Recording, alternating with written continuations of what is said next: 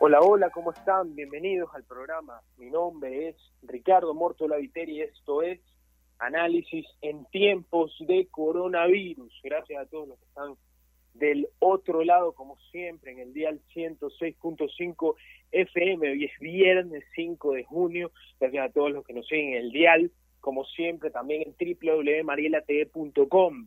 Esquina superior izquierda de la página web encontrarán el logo de Radio Fuego le ponen play y nos podrán escuchar desde cualquier parte del mundo con tal de tener internet en cualquier dispositivo, en cualquier lugar. También, también nos pueden encontrar en Facebook Live, gracias a todos, a toda nuestra audiencia que nos sigue todos los días, a veces sin imagen, pero siempre con noticias y grandes entrevistas. ¿Y cómo no va a ser hoy una gran entrevista?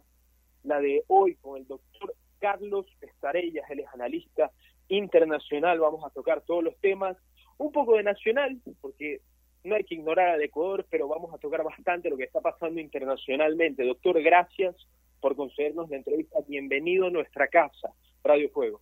¿Cómo está Ricardo? Muy gentil por sus, palabras. Eh, siempre es un gusto conversar con usted. Así es. Bueno, para ya que la audiencia no lo sabe, hemos comenzado con un retraso porque estuvimos como 20 minutos con el doctor viéndonos frente a frente porque no funcionaba el audio, pero estas cosas pasan. Ahorita con el distanciamiento social, con esto del coronavirus, pues tenemos que acostumbrarnos. Zoom no nos ayudó, bueno, pues tenemos la llamada normal todavía. Así que nada va a parar que no pase esta entrevista. Ya tuvimos ganas de conversar con el doctor desde la semana pasada, ahora ya llegó el momento, doctor.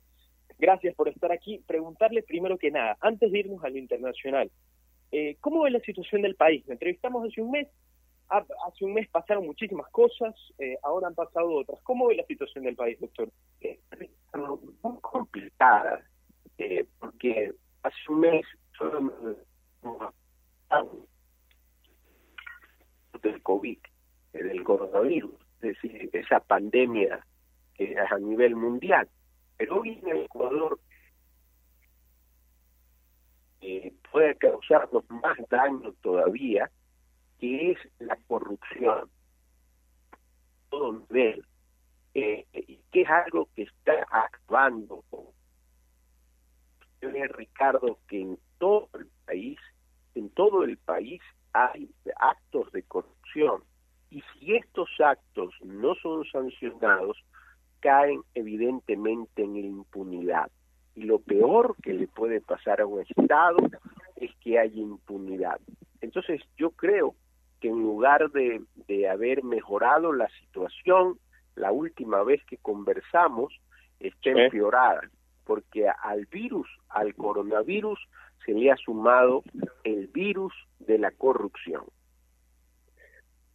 Así es, doctor Estarellas. Eh, me parece, me parece que tiene toda la razón. Eh, yo creo que el coronavirus realmente las cifras oficiales nunca, nunca fueron aliadas, que digamos. Eh, las cifras oficiales siempre tienen su toque de faltarle a la verdad para ser bastante, bastante sensibles. Y claramente los actos de corrupción pues se han dado y han sido evidentes ya que se han esparcido en todos los diarios importantes del país.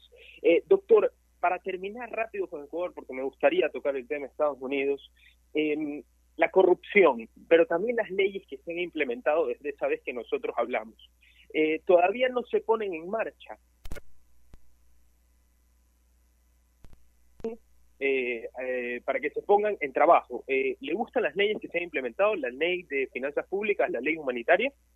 A, veces, Ricardo, parece que no vemos el camino en el Ecuador o que todavía no sale el sol con la esperanza de que esto ocurra porque eh, parece que es un sistema de la cual no podemos salir.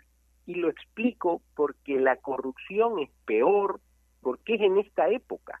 Es decir, si la corrupción jamás se puede justificar, peor se puede justificar en épocas terribles como esta pandemia. Eso debe de ser sancionado, no solo legal, sino moralmente.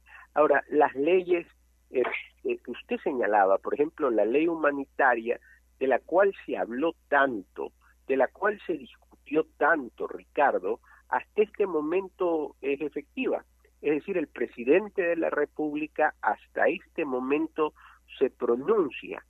Si eso está mal en una situación normal, que el presidente debe pues pronunciarse a tiempo sobre algo que ya la Asamblea tomó una decisión, peor en una situación como la nuestra, donde hay una grave crisis económica y todos estamos esperando que diga la ley humanitaria.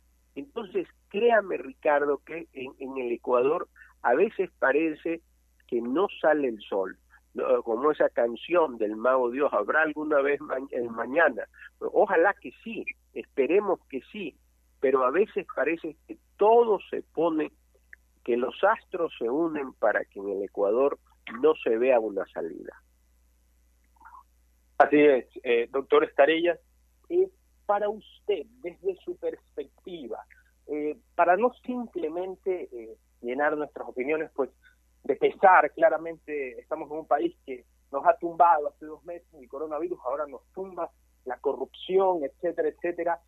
¿Cuándo saldrá el sol y, por qué le pregunto esto? Para usted, ¿qué es que salga el sol?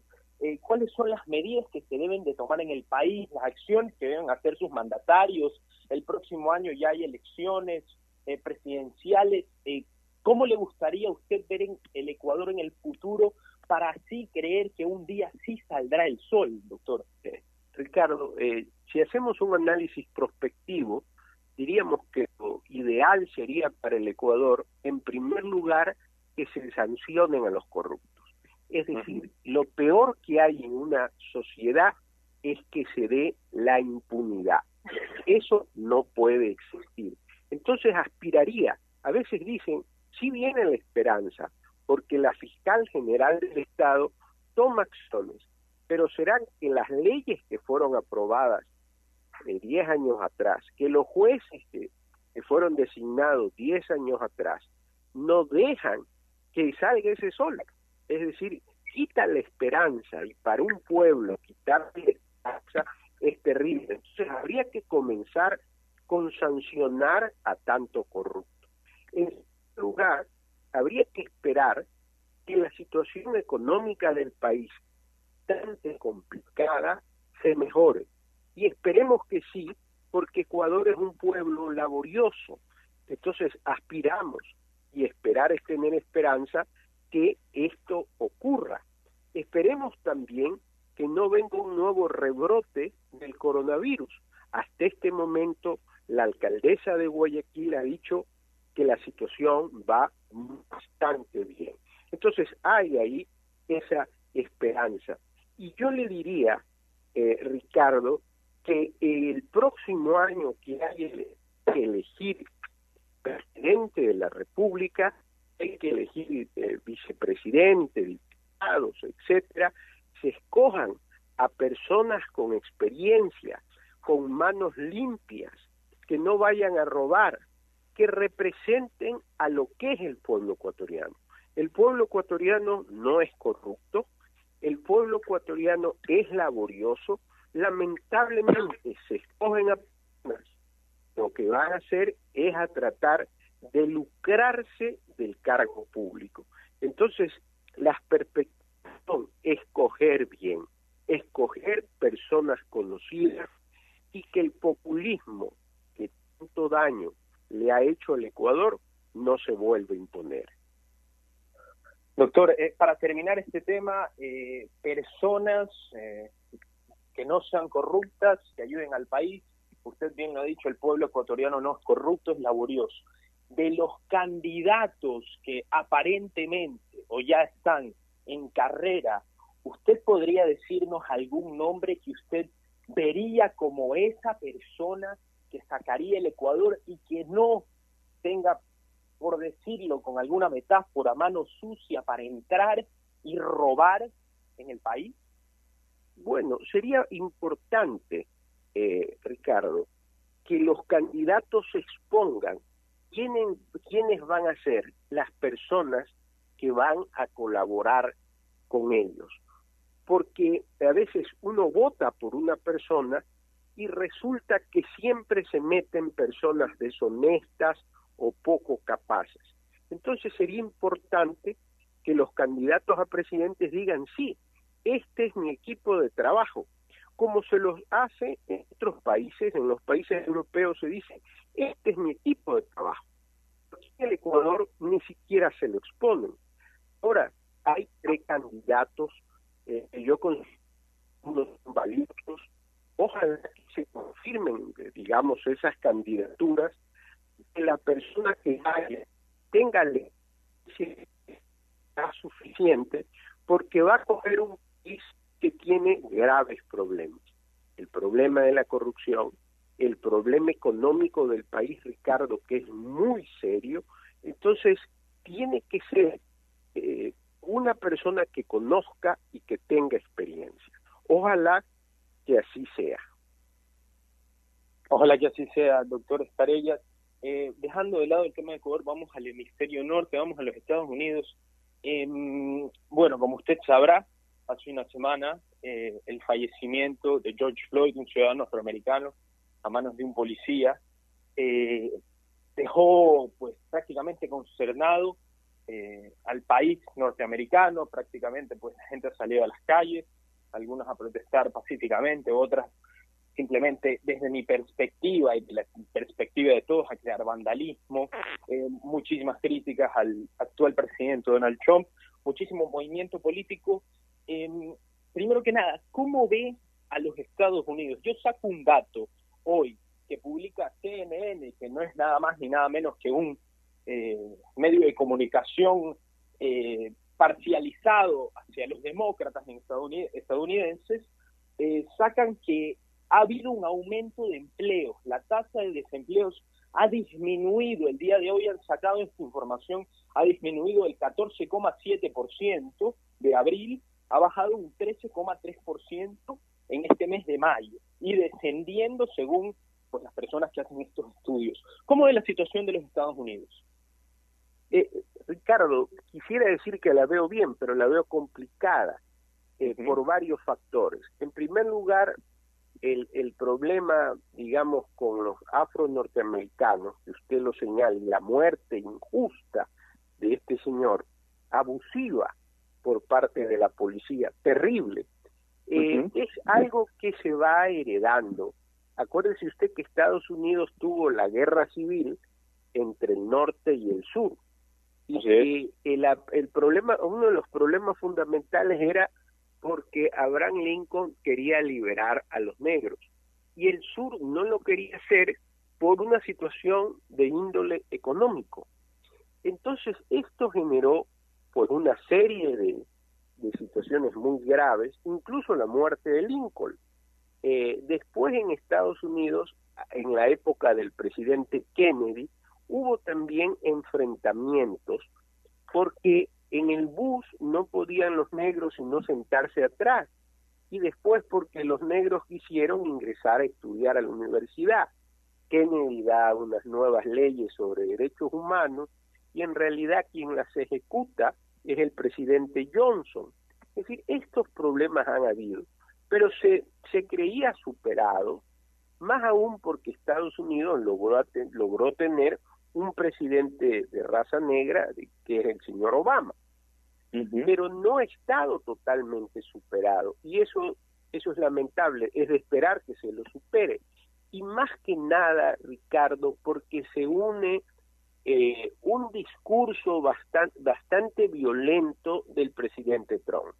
El presidente Trump debe ser un conciliador, debe ser un estadista, pero lamentablemente su discurso es muy violento y puede ser que solo quede en el discurso además, que no lo sea en la práctica, pero unas palabras eh, que vayan o que salgan del presidente de los Estados Unidos, pues puede generar eh, eh, un gran efecto. Entonces yo eh, iría por, en el sentido de que module su discurso, que eso es fundamental. En Estados Unidos han existido estadistas como el propio Lincoln, digamos, como Roosevelt, como Kennedy, como Eisenhower, como Wilson, que creó la Liga de las Naciones, es decir, modular el discurso. Yo creo que el presidente Trump debe modular porque ante esta protesta, obviamente justa por la muerte de una persona, es importante el color que tenga, por la muerte de una persona, se debe de protestar. Obviamente, como dice usted, se han unido personas que quieren. Así es, doctor. Eh, de terror. Sí, que continúe, por favor, doctor. Sí, e, entonces, estas personas se han involucrado en la protesta y eso es lo que lleva a que Estados Unidos tenga estos problemas tan grandes en Nueva York, en Washington y en otras ciudades. Entonces, ojalá ese, el, el, presidente debe de ser un, una persona que tenga prudencia y que lleve a la calma y ojalá que el presidente Trump eh, tenga esa prudencia y esa calma para poder unir eh, a la población en los Estados Unidos. Eh, doctor Estarellas, ¿usted simpatiza o se parcializa más a demócratas o a republicanos? Bueno, yo lo veo de lejos, entonces yo creo que, Ricardo, yo he pensado, por ejemplo, que Kennedy, que era demócrata, era un gran presidente, pero, pero también pienso que Nixon, que era republicano, fue un gran presidente porque a pesar de que con Nixon vino el Watergate, eh, pero Nixon tuvo políticas de Estado, hizo, sacó a los Estados Unidos de Vietnam, eh, hizo la relación con China, porque había pues una relación muy, muy eh, áspera, distendida, y fue el primer fue China. Entonces yo creo que en Estados Unidos han existido buenos presidentes demócratas y han existido también buenos presidentes republicanos. ¿Sabe por qué, Ricardo? Porque en Estados Unidos siempre ha existido políticas de Estado. Entonces, independientemente de que yo sea demócrata o republicano, las políticas de Estado se han mantenido. Y por eso Estados Unidos es un país eh, que ha avanzado tanto, una potencia tan grande. Pero con Trump, a pesar de que me parece eh, una buena persona, esas políticas de Estado han variado muchas veces a la política de él, que no necesariamente, Ricardo, son las políticas del Partido Republicano. Entonces es medio raro el análisis con relación al, presidente Trump, porque a veces él mismo se aparta de ciertas políticas que ha tenido el Partido Republicano. Así es, doctor Estrellas. Eh, usted, eh, la pregunta anterior hizo referencia, pues, eh, a, por así decirlo, al escalón, a las escaleras que tuvieron que recorrer los afroamericanos si hablamos de derechos en los Estados Unidos.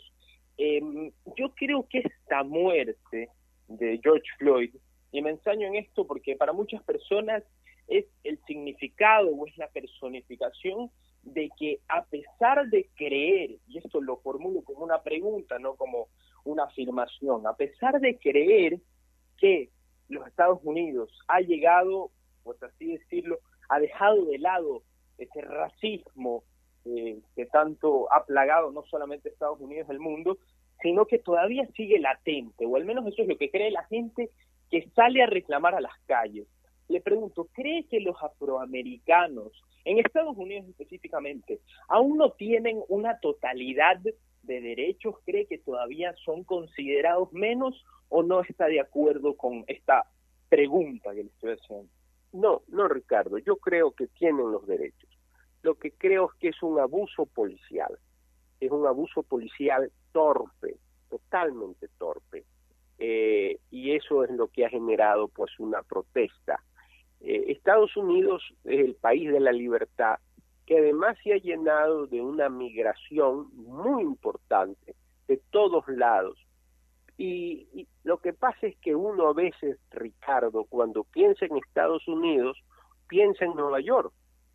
Entonces, en Nueva York todo el mundo es igual, todo el mundo eh, habla varios idiomas, se habla español, está el, el negro, el chino, hay, pero no todos, todo Estados Unidos es Nueva York, o no todas las personas son como Nueva York, como en, Nueva York. Hay, hay lugares en Estados Unidos donde las personas tienen ciertos eh, En primer lugar, no tienen los mismos estudios que pensamos que existen en los Estados Unidos y obviamente eh, al no tener esos estudios tienen una serie de complejos con las personas eh, que no son de, son de otro color o son, son latinoamericanos, etcétera. Ese básicamente es el problema, pero los derechos los hay. Sí, doctor, y por eso le pregunto a usted, porque efectivamente es un abuso policial, y para los que no sepan o seguramente saben, no es la primera vez que pasa. Pero yo me pongo a pensar, estamos en una situación, desde la perspectiva de muchos, es que un blanco mató a un negro y que esto es cuestión de racismo. Para otras personas, eh, simplemente es negligencia policial. El policía tiene que pagar, de hecho, le subieron de crimen de tercer a segundo grado. Eh, no solamente él, sino los policías que estaban rodeando esa escena también han sido incriminados. Pero esto lo que ha conllevado es que la gente, eh, creyendo luchar por un mensaje, ha salido a las calles eh, a una anarquía, a querer quemar carros, entrar a casas. Hoy hay una noticia que la voy a leer en la sección de noticias, que un ecuatoriano que vive en los Estados Unidos perdió el negocio de toda su vida porque vándalos entraron a su tienda y arrasaron con todo. Entonces, yo lo que me pregunto, eh, ¿usted cree que esta es la manera de dar un mensaje? Lo mismo pasó en México. Eh, lo tengo, eh, Giovanni López, 30 años, era un albañil. El 4 de mayo lo arrestaron policías mexicanos. Esto pasó en Jalisco, en Guadalajara. Se lo llevaron y un día después la familia no sabía absolutamente de nada de lo que había pasado con este chico y le dijeron se lo están llevando al Hospital Civil de Guadalajara en un estado muy grave. Falleció el chico. Y han habido muchísimas protestas, pero yo vi imágenes, doctor, no solamente de las protestas de Estados Unidos, sino protestas en México, de, policías que quieren parar, que quieren, eh, o sea, detener el caos en las calles, que es su trabajo al fin y al cabo. Eh, policías que le han prendido fuego en México y no me queda ninguna duda, no me cabe ninguna duda que lo mismo podría pasar en Estados Unidos. ¿No le parece, doctor, que ya hemos pasado de la raya que realmente esto ha pasado de la muerte injusta y terrible de George Floyd a que la gente no sepa manejar qué es lo que verdaderamente es un reclamo pacífico en las calles, que es derecho. ¿No le parece, doctor? Totalmente de acuerdo con usted, eh, Ricardo. Aquí yo podría hacer varios análisis. En primer lugar, la protesta debe ser pacífica. Pero Martin Luther King lo decía, toda protesta debe ser que sea marito para que se Yo creo que aquí hay dos cosas. Uno, eh, gente eh, interesada en crear el caos, que siempre la hay, Ricardo, en todos lados, para hacer actos de terrorismo y que obviamente se aprovechan de esa justa protesta para crear caos. Son anarquistas, son gente que quiere crear terror. Y por otro lado, eh, Ricardo, yo diría que también aprovecharon de este asesinato, digamos, de eh, que es un punto de inflexión de que mucha gente quería reaccionar contra el presidente Trump por diferentes circunstancias y es lo que yo eh, conversaba en el análisis con usted. El presidente Trump en el discurso es a veces muy duro. Y digo en el discurso porque muchas de las cosas que él dice no las llega a realizar, pero su discurso es duro. Y hacer el discurso del jefe del Estado genera de una u otra forma una reacción. Entonces, para muchos ha sido un punto de inflexión para reclamar.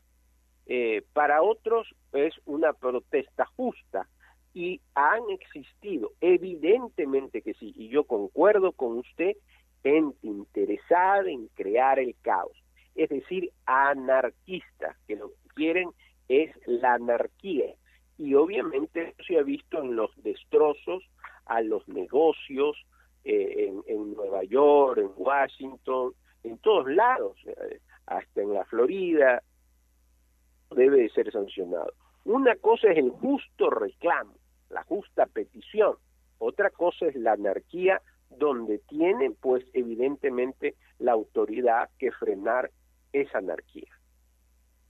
Eh, así es, doctor Estarellas. Em, para seguir en Estados Unidos, pero preguntarle, hace una semana eh, el presidente Trump em, ya no eh, decidió no contribuir más en el ámbito económico con la OMS. 450 millones anuales le pagaba Estados Unidos a la OMS, no se lo va a pagar más. ¿Por qué? Porque según el presidente Trump, pues la OMS ha y estas son palabras mías, ha alcahueteado o no ha desvelado la información correcta de qué es lo que pasó en China y cómo se creó el coronavirus, que en Estados Unidos se ha llevado más de 100.000 personas este virus. Eh, ¿Está de acuerdo con esta, eh, con esta medida que toma el presidente Trump de ya no darle dinero a la OMS? Estoy de acuerdo con lo que usted dice. Estoy de acuerdo en el sentido de que alcahueteó a China. Eh, estoy de acuerdo en que CISO eh, puso eh, oídos sordos cuando Taiwán le informó al, al director de la Organización Mundial de la Salud, esto es un virus y pasa a los humanos. Eh, estoy de acuerdo con que el director no debería ser director porque no es médico y esta es una organización mundial de la salud. También estoy de acuerdo que es un organismo burocratizado de más de mil personas eh, y que eso no puede ser. Totalmente de acuerdo. Y lo que es más, que no investigó bien, porque dicen que este virus se ha unido, digamos, se hizo en, un laboratorio. Eh, y, totalmente concuerdo con usted y con el presidente de los Estados Unidos. Lo que no concuerdo es eh, que al salir Estados Unidos eh, el aporte de los Estados Unidos es fundamental y la Organización Mundial de la Salud ayuda justamente a prever estas pandemias. Entonces, eh, yo estaría más de acuerdo en una reorganización de la Organización Mundial de la Salud, eh, porque Estados Unidos podía exigir que es el que más aporta. Eh, y obviamente creo hay que hacer una reorganización total. El director, que me parece un mentiroso, hasta toda la organización. Pero creo que nos quitan la esperanza, Ricardo, para países pequeños como nosotros, que podemos, eh, digamos, asistir o ir a la Organización Mundial de la Salud, eh, el momento en que le quite el dinero a Estados Unidos, muy difícil va a ser para eso, ese organismo subsistir. Entonces no creo que hay que terminarlo, sí creo que hay que reformarlo. Así es, eh, eh, doctor Estarellas. Eh, cabe recalcar que según lo que usted dice, y bueno, comparto completamente con usted, el director general Tedros Hanom, eh, es etíope, pues él, todo lo que ha dicho, bueno, no todo, pero casi todo lo que ha dicho, hay que ser sincero, se ha equivocado.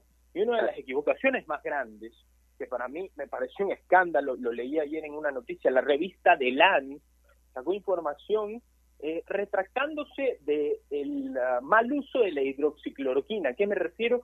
De que al parecer, según estudios, la hidroxicloroquina sí podría servir, eh, podría, cabe recalcar, eh, como, como, una, como una vacuna que, te, que te prevenga de tener coronavirus o que que no engravezca la enfermedad, pero el presidente, eh, el director general etíope, dijo que para nada que la hidroxicloroquina no sirve y que incluso es perjudicial.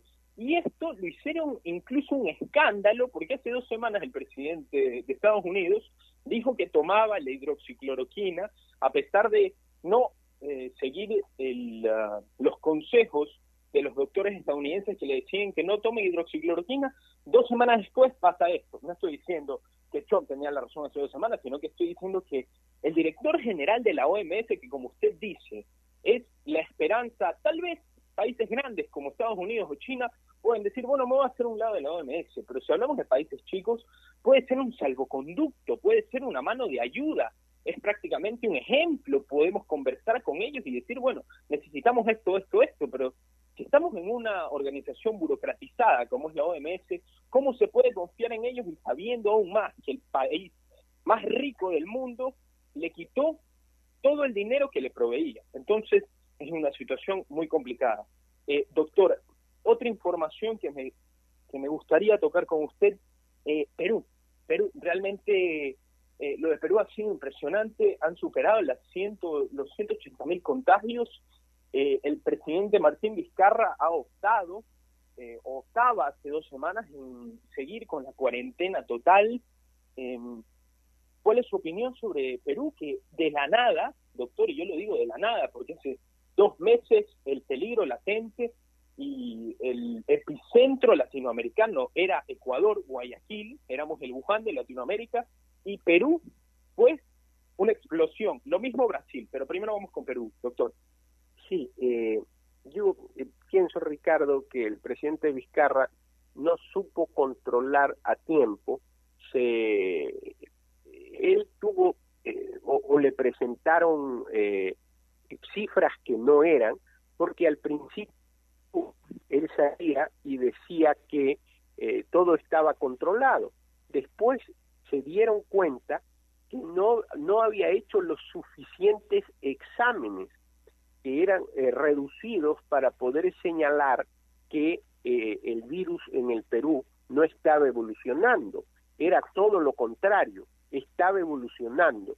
Entonces, cuando no se toman a tiempo, y no digo que de buena voluntad, el presidente Vizcarra ha tratado, pero quizás no tuvo eh, la verdadera información, los, los exámenes que se hacían eran mínimos, o quizás los que se le presentaron estuvieron mal hechos. Entonces el virus tomó forma y eh, esa es la consecuencia de lo que está sucediendo en este momento en, en el Perú. Yo creo que esa es la visión con relación al Perú, que obviamente es lamentable, es una población bastante grande, entonces el efecto ha sido cada vez mayor y a esto se le suma, Ricardo, que los lo, ha sido una de las cuarentenas más largas, porque lo, él creía que el efecto mejor era mantenerlos a los peruanos en, las, en la cuarentena, cuando lo que debió de haberse hecho son un mayor número de exámenes para saber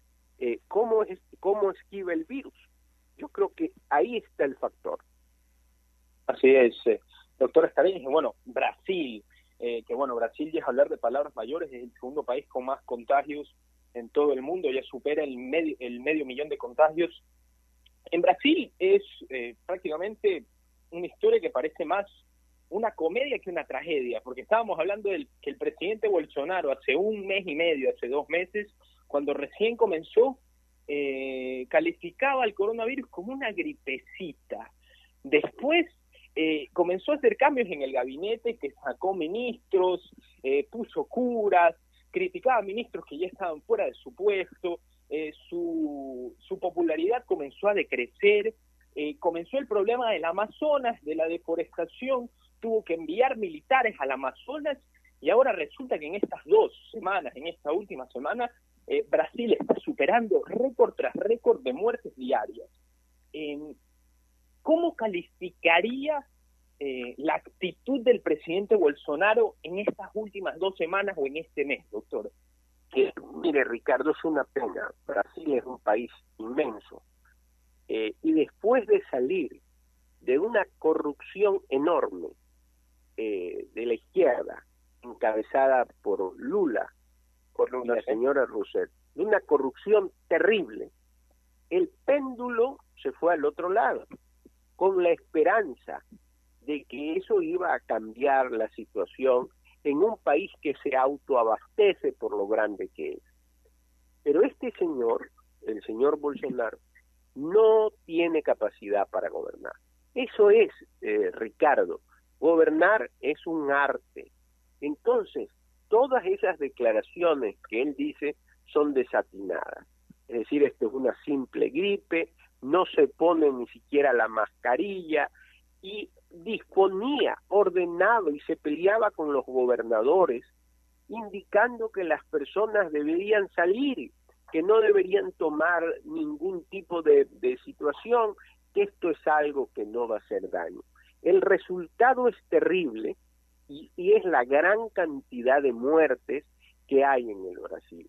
Entonces, por eso le decía que es una pena que después de haber pasado por una etapa de corrupción entre Lula y Dilma, hayan caído en Bolsonaro, que no es la persona preparada y que ha dado esta, eh, cada declaración de una tras otra es un desatino.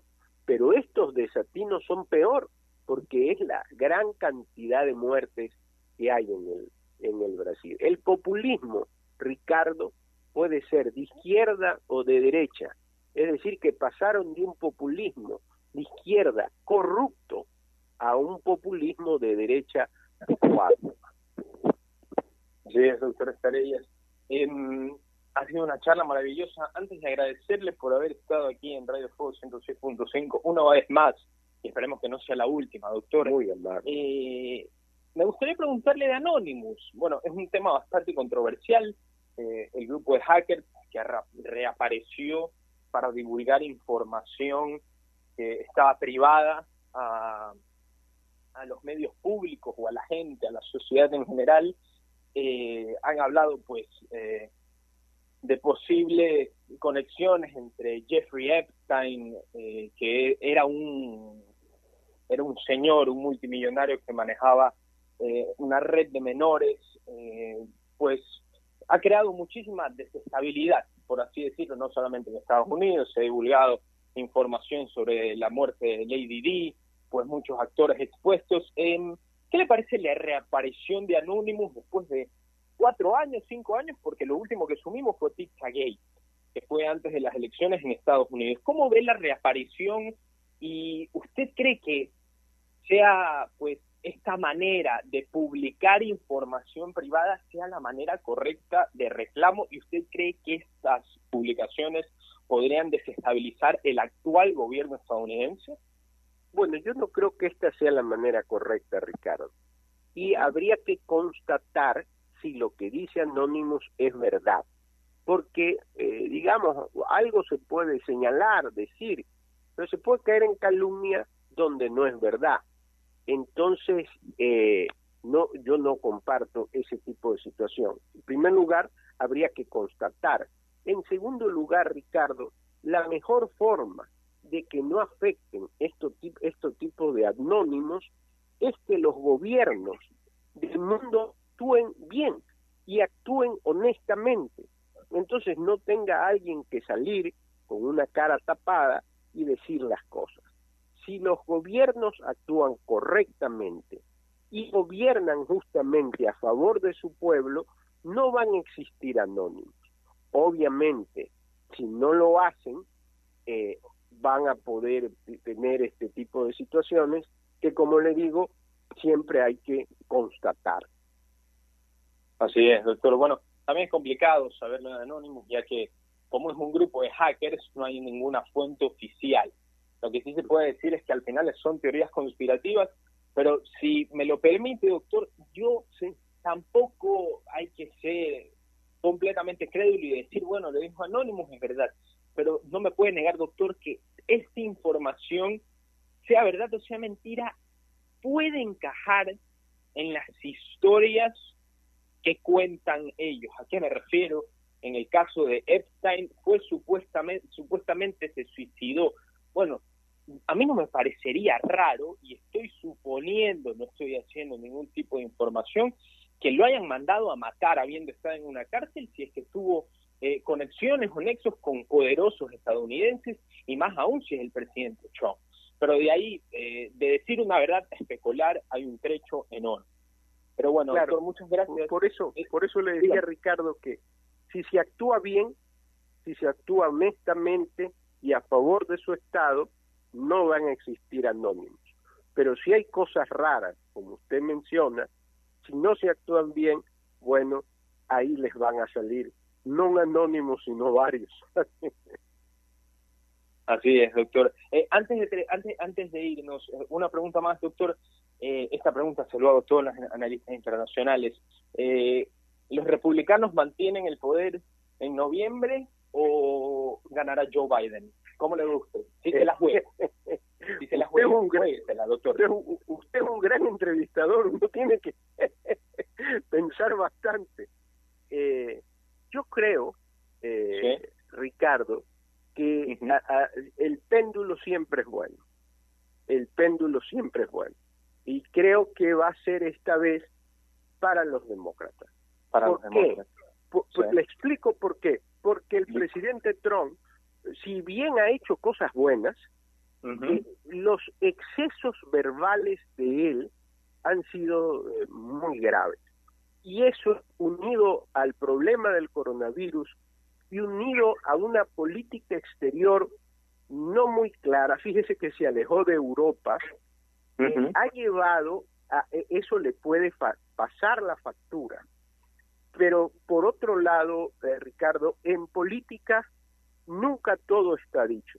Yo le diría, Ricardo, que en este momento el, actual presidente de los Estados Unidos, si las elecciones fueran hoy, perdería.